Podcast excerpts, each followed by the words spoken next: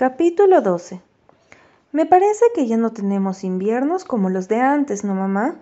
preguntó Walter sombrío, pues la nieve de noviembre se había ido hacia ya tiempo.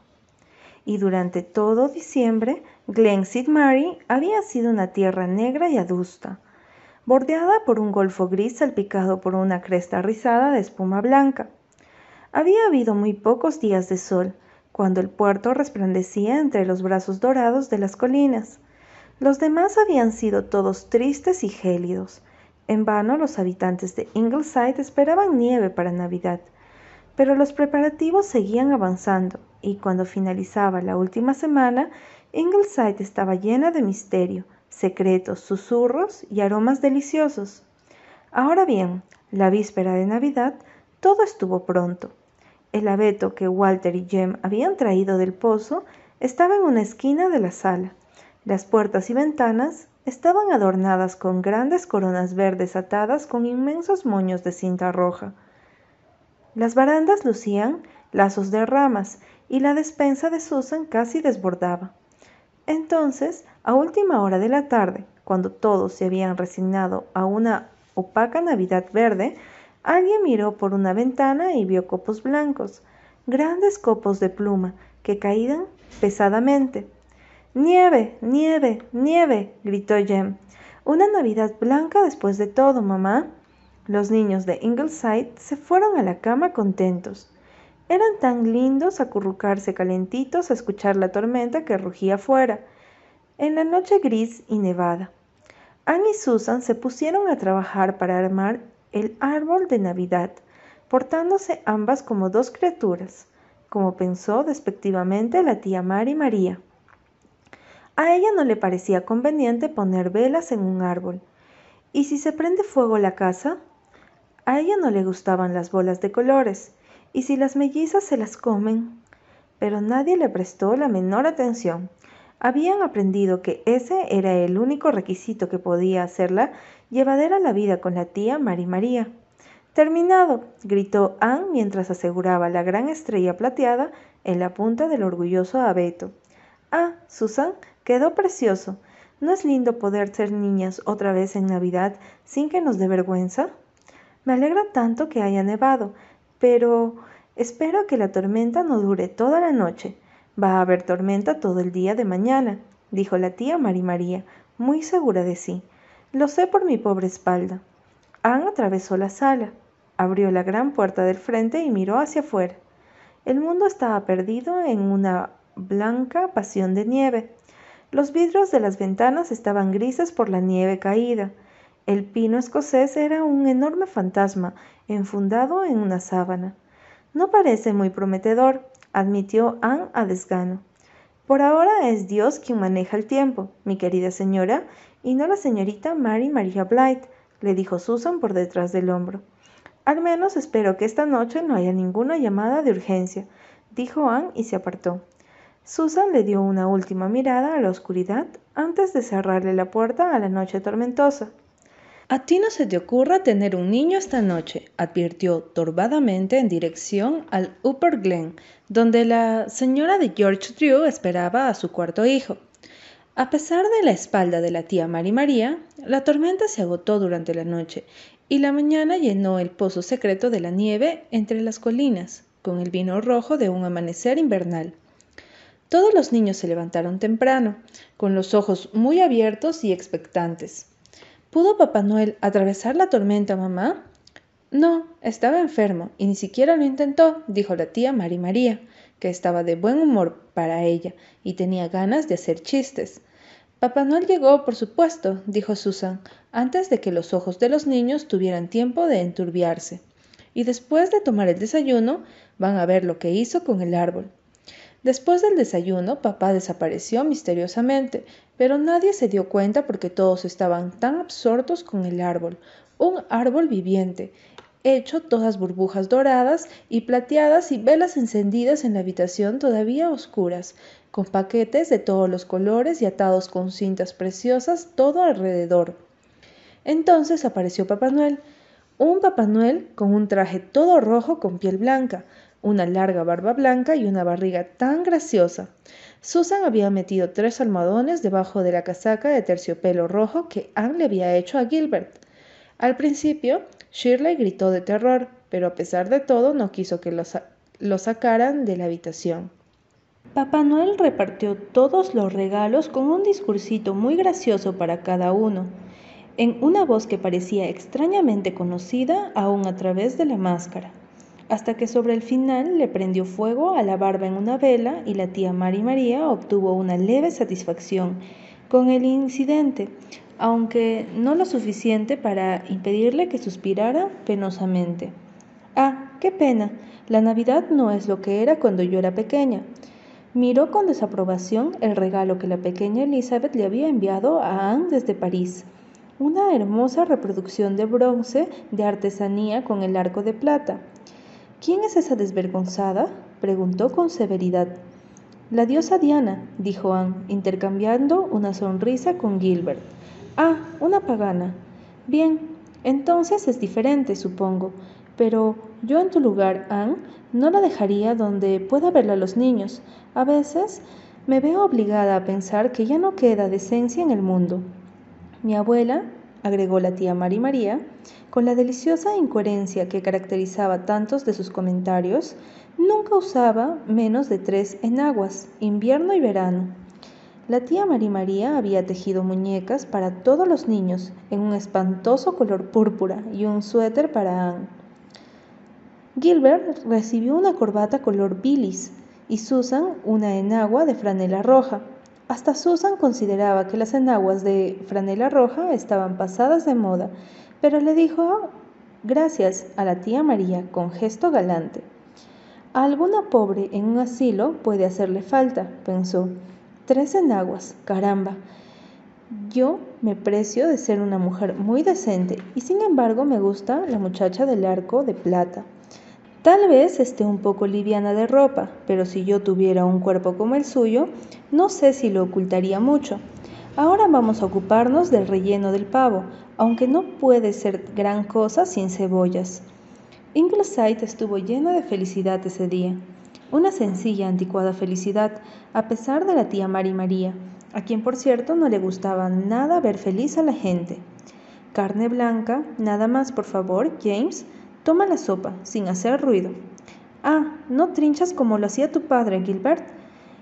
Él le daba a cada persona la parte que le gustaba, Mellizas, de vez en cuando a los ancianos nos gustaría que se nos permitiera intercalar alguna palabra. A mí me educaron con la norma de que los niños hay que verlos y no oírlos. No gracias, Gilbert, yo no quiero ensalada. No como nada crudo. Sí, Annie, quiero un poquitito de pastel. Los pasteles de fruta y especias son muy indigestivos. Los pasteles de frutas y especias de Susan son poemas, así como sus pasteles de manzana son canciones, dijo el doctor. Yo quiero una porción de cada uno. Ah, nenita. ¿De verdad te gusta que te digan nenita a tu edad, Ann? Walter, ¿no te comiste todo el pan de manteca? A tantos niños pobres les gustaría comer pan con manteca. James, querido, suénate la nariz y terminemos de una vez por todas. No soporto que estés todo el tiempo sorbiendo el aire.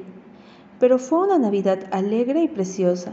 Hasta la tía Mari María se ablandó un poco después de la comida. Dijo casi gentilmente que los regalos que había recibido eran muy lindos y hasta soportó a Cameron con un aire de paciencia martirológico que hizo que todos los demás se sintieran avergonzados de quererlo. Creo que nuestros chiquititos lo han pasado bien, dijo Anne, feliz. Ese atardecer, mientras miraba el diseño de los árboles contra las colinas blancas y el cielo del crepúsculo, y a los niños, muy atareados afuera, desparramando sobre la nieve miguitas para los pájaros, el viento que suspiraba suavemente en los arbustos, enviaba la nevisca sobre el césped y cometía más tormenta para el día siguiente.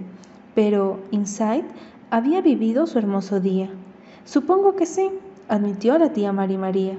Lo que sí es cierto es que hicieron un buen bochinche, pero lo que comieron, bien, se es joven solo una vez, supongo, que tienes suficiente aceite de resino en casa. Capítulo 13.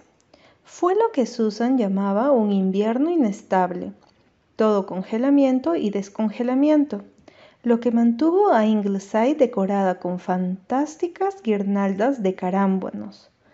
Los niños le daban de comer a siete granos que iban regularmente al jardín en busca de sus raciones y que se dejaban agarrar por Jem, aunque le huían a cualquier otra persona. Durante enero y febrero, Anne se quedaba levantada hasta tarde, devorando catálogos de semillas.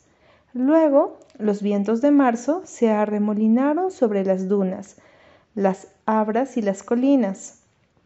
Los conejos, según decía Susan, estaban poniendo huevos de Pascua.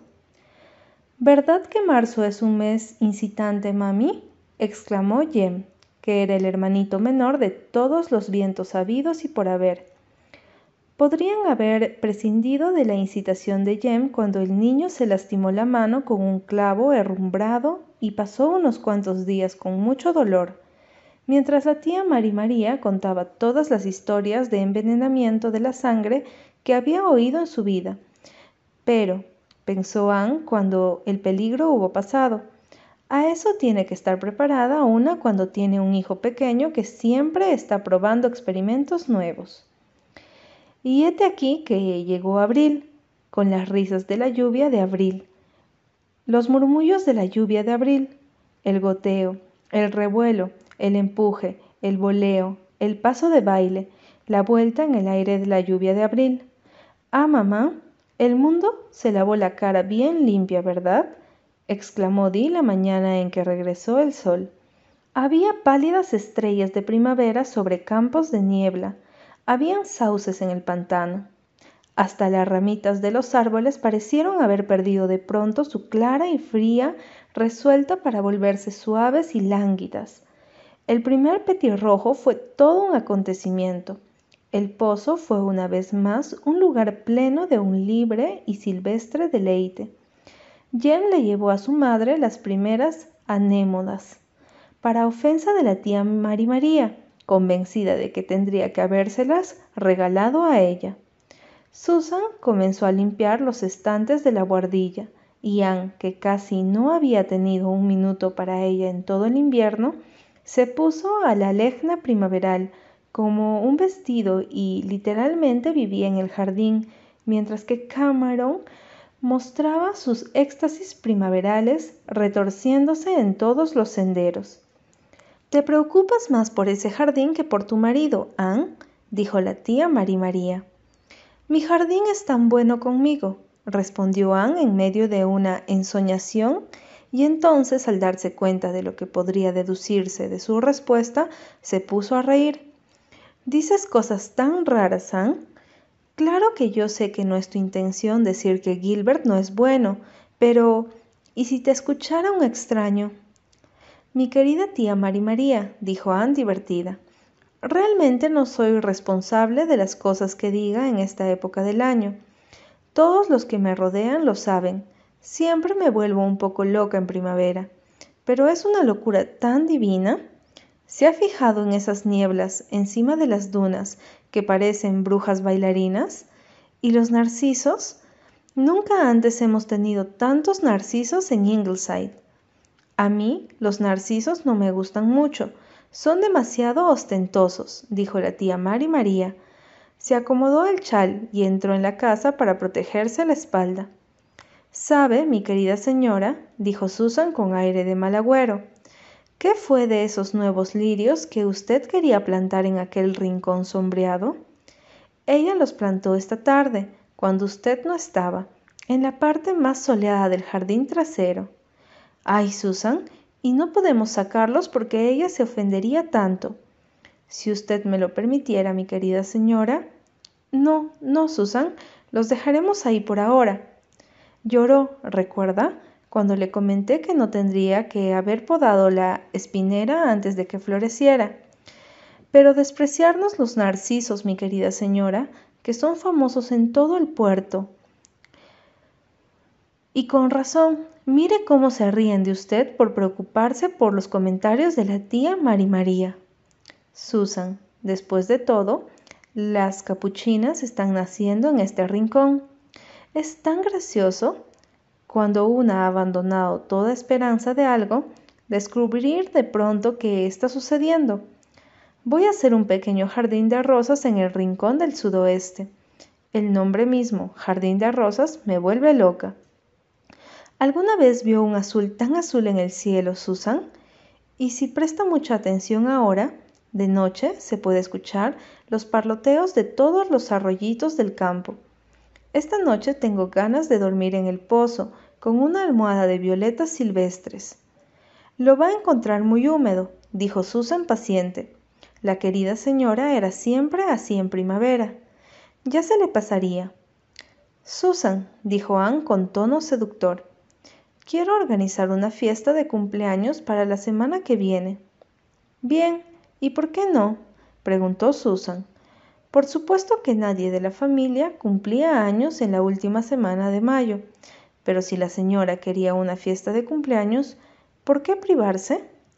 Para la tía Mari María, continuó Anne, decidida a pasar cuanto antes lo peor, cumple años la semana próxima.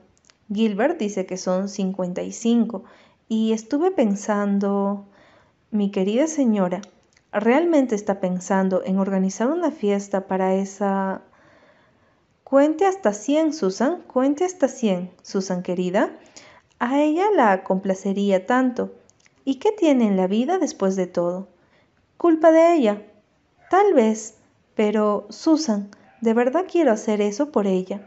Mi querida señora, dijo Susan con gesto adusto, usted ha sido siempre muy buena y me ha dado una semana de licencia cada vez que la he necesitado.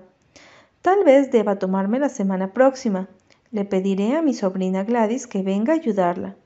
Y entonces la señorita Mary María Blight puede festejar una docena de cumpleaños, por lo que a mí respecta.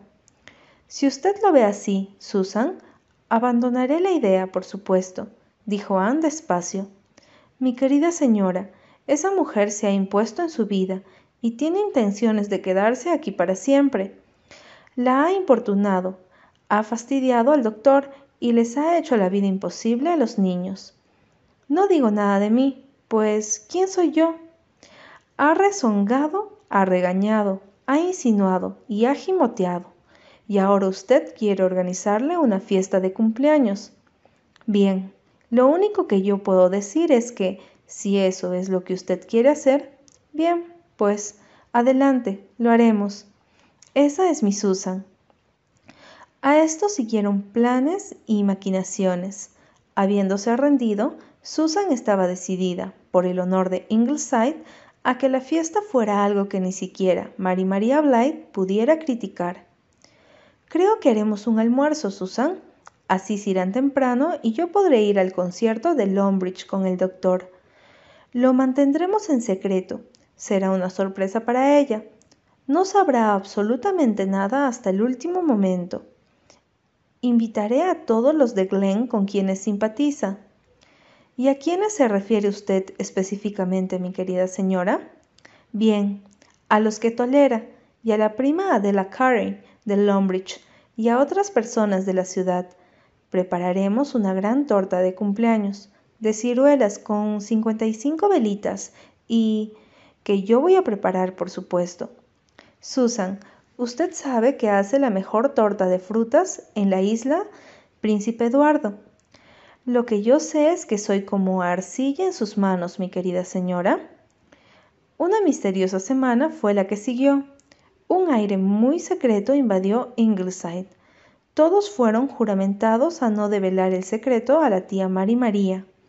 Pero Anne y Susan no contaron con los chismes.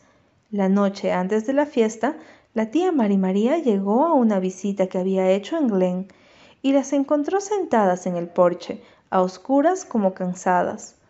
¿A oscuras, Anne? No entiendo cómo alguien puede sentarse en la oscuridad.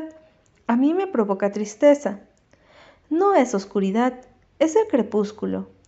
Ha habido una relación amorosa entre la luz y la oscuridad, y hermosa en exceso es la criatura engendrada, dijo Anne, más para sí misma que para los demás. Supongo que tú sabrás a qué te refieres, Anne. ¿De manera que vas a ofrecer una fiesta mañana? Anne se enderezó de un salto. Susan, que ya estaba sentada muy derecha, no pudo erguirse más. Pero, pero tía, siempre dejas que me entere de las cosas por los extraños, dijo la tía Mari María, pero al parecer más apenada que enojada. Es que queríamos que fuera una sorpresa, tía. No entiendo para qué quieres organizar una fiesta en esta época del año, cuando no se puede depender del tiempo, Anne. Anne exhaló un suspiro de alivio. Evidentemente la tía Mari María sabía solo que habría una fiesta, no que ésta tuviera ninguna relación con ella. Quise, quise que fuera antes de que se terminen las flores de primavera, tía. Me pondré el vestido de, de tafetán granate, supongo, Anne. De no haberme enterado de esto en el pueblo, mañana todas tus amigas me habrían sorprendido con un vestido de algodón. Oh, no, tía, íbamos a avisarle a tiempo para que se vistiera, por supuesto. Bien, si mi consejo te sirve de algo, Anne, a veces me siento casi llevada a creer que no es así. Te diría que en el futuro sería mejor que no fueras tan misteriosa con las cosas. A propósito, ¿Sabes que en el pueblo están diciendo que fue Jem el que arrojó una piedra contra la ventana de la iglesia metodista? No fue él, dijo Anne con calma. Él me dijo que no había sido. ¿Estás segura, querida Anne, de que no te mintió? La querida Anne habló aún con calma. Muy segura, tía Mari María. Jem jamás me ha mentido en toda su vida. Bien, me pareció conveniente que estuvieras al tanto de lo que se está diciendo. La tía Mari María se marchó con su usual estilo majestuoso, evitando con gesto ostentoso a Cameron, que estaba acostado de espaldas en el suelo, esperando a que alguien le rascara la panza. Susan y Anne exhalaron un profundo suspiro. Creo que me voy a la cama, Susan, y espero que haga buen tiempo mañana. No me gusta nada esa nube negra encima del puerto. Estará lindo, mi querida señora, la tranquilizó Susan. Eso dice el almanaque. Susan tenía un almanaque que predecía el tiempo para todo el año y acertaba lo suficiente como para que pudiera darse crédito. Deje la puerta lateral abierta para el doctor, Susan. Puede llegar tarde de la ciudad hoy. Fue a buscar las rosas. 55 rosas de color oro, Susan. Le oí decir a la tía Mari María que las rosas amarillas son las únicas que le gustan. Media hora después, leyendo su capítulo de la Biblia de todas las noches, Susan se encontró con el siguiente versículo. Aparta tu pie de la casa de tu vecino, no sea que él se canse de ti y te odie. Puso una ramita en la página para marcar el lugar. Ya en aquella época, reflexionó. Ana y Susan se levantaron temprano, deseosas de terminar ciertos preparativos de último momento antes de que se levantara la tía Mari María. A Anne siempre le gustaba levantarse temprano y aprovechar esa mística media hora antes del alba, cuando el mundo pertenece a las hadas y a los antiguos dioses. Le gustaba ver el cielo matutino, rosa pálido y dorado, detrás de la torre de la iglesia, el resplandor delicado y traslúcido del amanecer derramándose sobre las dunas, las primeras violetas espirales de humo que salían flotando de los techos del pueblo. Es como si hubiéramos mandado hacer el día a medida, mi querida señora, dijo Susan complacida, mientras salpicaba coco rallado sobre una torta bañada en crema de naranja. Después del desayuno voy a probar a ver cómo me salen esos nuevos bollitos de manteca y cada media hora llamaré a Carter Flagg para estar segura de que no se olvide del helado. Habrá tiempo de lavar los escalones de la galería. ¿Hace falta, Susan? Mi querida señora, usted ha invitado a la esposa de Marshall Elliot, ¿no? Ella no va a ver los escalones de nuestra galería de otra forma que no sea impecable, pero usted se ocupará de los adornos. Eh, mi querida señora, yo no nací con el don de arreglar flores. Cuatro tortas. ¡Guau! exclamó Jem. Cuando ofrecemos una fiesta, dijo Susan pomposa, ofrecemos una fiesta.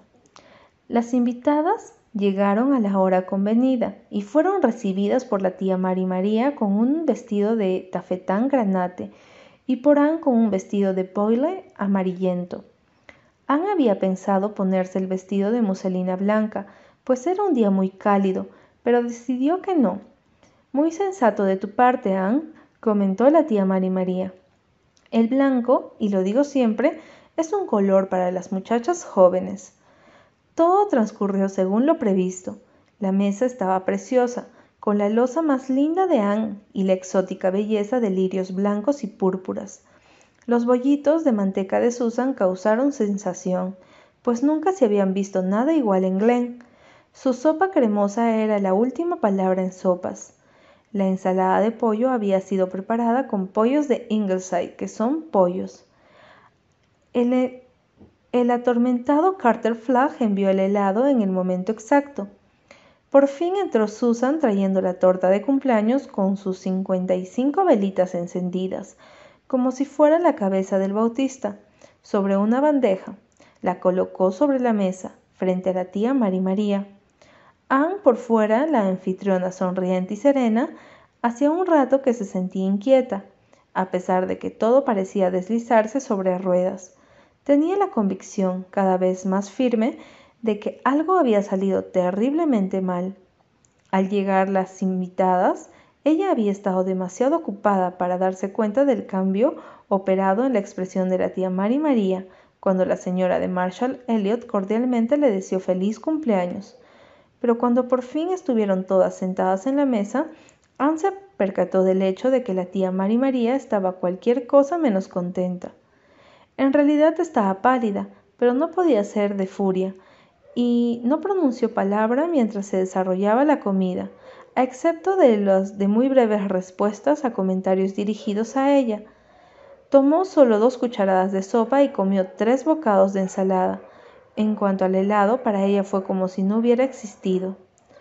Cuando Susan puso frente a ella la torta de cumpleaños con sus velas encendidas, la tía Mari María tragó saliva sonoramente, pero como no consiguió enfocar un sollozo, el ruido resultante fue un estertor ahogado. Tía, ¿no se siente bien? se alarmó Anne. La tía Mari María le dirigió una mirada helada. Me siento muy bien, Anne, demasiado bien en realidad, para una persona de mi edad. En ese auspicioso momento entraron las mellizas, llevando entre las dos la cesta rebosante con las cincuenta y cinco rosas amarillas, y en medio de un silencio súbitamente gélido, se le entregaron a la tía Mari María con felicitaciones y buenos deseos a media lengua. Un coro de admiración se levantó de la mesa, pero la tía Mari María no se unió a él. Las mellizas soplarán las velitas por usted, tartamudeó Anne nerviosa. Y luego, ¿querría cortar la torta? Como no estoy tan senil todavía, Anne, puedo soplar las velas yo sola. La tía Mari María sopló las velas con deliberado esmero. Con el mismo esmero y deliberación cortó la torta. Luego dejó el cuchillo. Ahora tal vez puedan disculparme, Anne. Una mujer tan vieja como yo necesita descansar después de tantas emociones. Con un crujido de seda, se alejó la falda de tafetán de la tía Mari María. Con un estampido, Cayó la cesta de rosas cuando ella las arrastró al pasar. Con un clic resonaron los tacos altos de la tía Mari María contra la escalera y con un portazo se cerró la puerta de la tía Mari María a la distancia. Las atónitas invitadas comieron sus porciones de torta de cumpleaños con todo el apetito de que intentaron hacer gala. En un tenso silencio solo quedaron por una historia que contaba desesperadamente la señora de Amos Martin sobre un médico de Nueva Escocia que había envenenado a varios pacientes inyectándoles el bacilo de la difteria. Las otras, sintiendo que la historia no era muy de muy buen gusto, no apoyaron su loable esfuerzo por alegrar la reunión, y todas se fueron apenas fue apropiado irse. Conmocionada, Anne fue corriendo a la habitación de la tía Mari María. Tía, ¿qué pasó? ¿Era necesario gritar mi edad a los cuatro vientos, Anne? E invitar a Adela Carey, esa, ¿Para que averiguar cuántos años tengo? Hace años que se moría por saberlo. Pero tía, nosotros quisimos, queríamos... No sé cuál fue tu propósito, ¿ah? Que hay algo detrás de todo esto, eso lo sé perfectamente bien. Ah, puedo leerte la mente, ¿ah? Pero no intentaré descubrirte que entre tú y tu conciencia. Tía Mari María, mi única intención fue que tuviera un feliz cumpleaños. Lo siento muchísimo. La tía Mari María se llevó el pañuelo a los ojos y sonrió valientemente. Claro que te perdono, Ann, pero te darás cuenta de que después de semejante intento deliberado de herir mis sentimientos, ya no puedo quedarme aquí. Tía, no creerá. La tía Mari María levantó una mano larga, delgada y huesuda. No hablemos más del tema, Ann. Necesito paz, solo paz. Un espíritu herido. ¿Quién puede soportarlo? Ann fue al concierto con Gilbert esa noche, pero no pude decirle que lo haya disfrutado. Gilbert tomó todo el asunto de una manera típica de un hombre, como hubiera dicho la señorita Cornelia. Recuerdo que siempre fue muy susceptible con la edad. Papá la fastidiaba con ese tema. Debía haberte advertido, pero se me olvidó. Si se va, no intentes retenerla. Y Gilbert se contuvo de agregar, y enhorabuena. No se irá, no tendremos tanta suerte, mi querida señora, dijo Susan incrédula. Pero por una vez, Susan se equivocaba. La tía Mari María se fue al día siguiente, perdonando a todos con sus palabras de despedida. No culpes a Anne Gilbert, dijo magnánima. La libro de todo insulto intencional. Nunca me molestó que me ocultara cosas, si bien una mente sensitiva como la mía, pero a pesar de todo siempre la he querido a la pobre Anne. Dijo eso con el aire de quien confiesa una debilidad, pero Susan Baker es harina de otro costal. Las últimas palabras que te digo, Gilbert, son que pongas a Susan Baker en su lugar. Nadie podía creer al principio en tanta buena suerte, hasta que por fin cayeron en la cuenta de que la tía Mari María de verdad se había ido, que otra vez era posible reír sin herir los sentimientos de nadie, abrir todas las ventanas sin que nadie se quejara de las corrientes de aire, comer sin que nadie dijera que algo que a uno no le gusta mucho trae cáncer de estómago. Jamás despedía una visita de tan buen grato. Pensó Anne con cierto sentimiento de culpa. Si es que es lindo sentirse dueña de sí misma otra vez. Cameron se dio una meticulosa lavada, sintiendo que después de todo era bastante divertido ser gato. La primera peonia se abrió en el jardín. El mundo está lleno de poesía, ¿no, mamá? Dijo Walter. Va a ser un junio muy lindo, predijo Susan. Lo dice el almanaque. Habrá algunas novias y probablemente al menos dos funerales. No parece extraño poder respirar libremente otra vez cuando pienso que hice todo lo que estaba en mis manos para impedir que organizara esa fiesta de cumpleaños. Mi querida señora, me doy cuenta de que hay una providencia. ¿No le parece, mi querida señora, que al doctor le gustaría comer un poco de cebolla hoy para acompañar el bistec?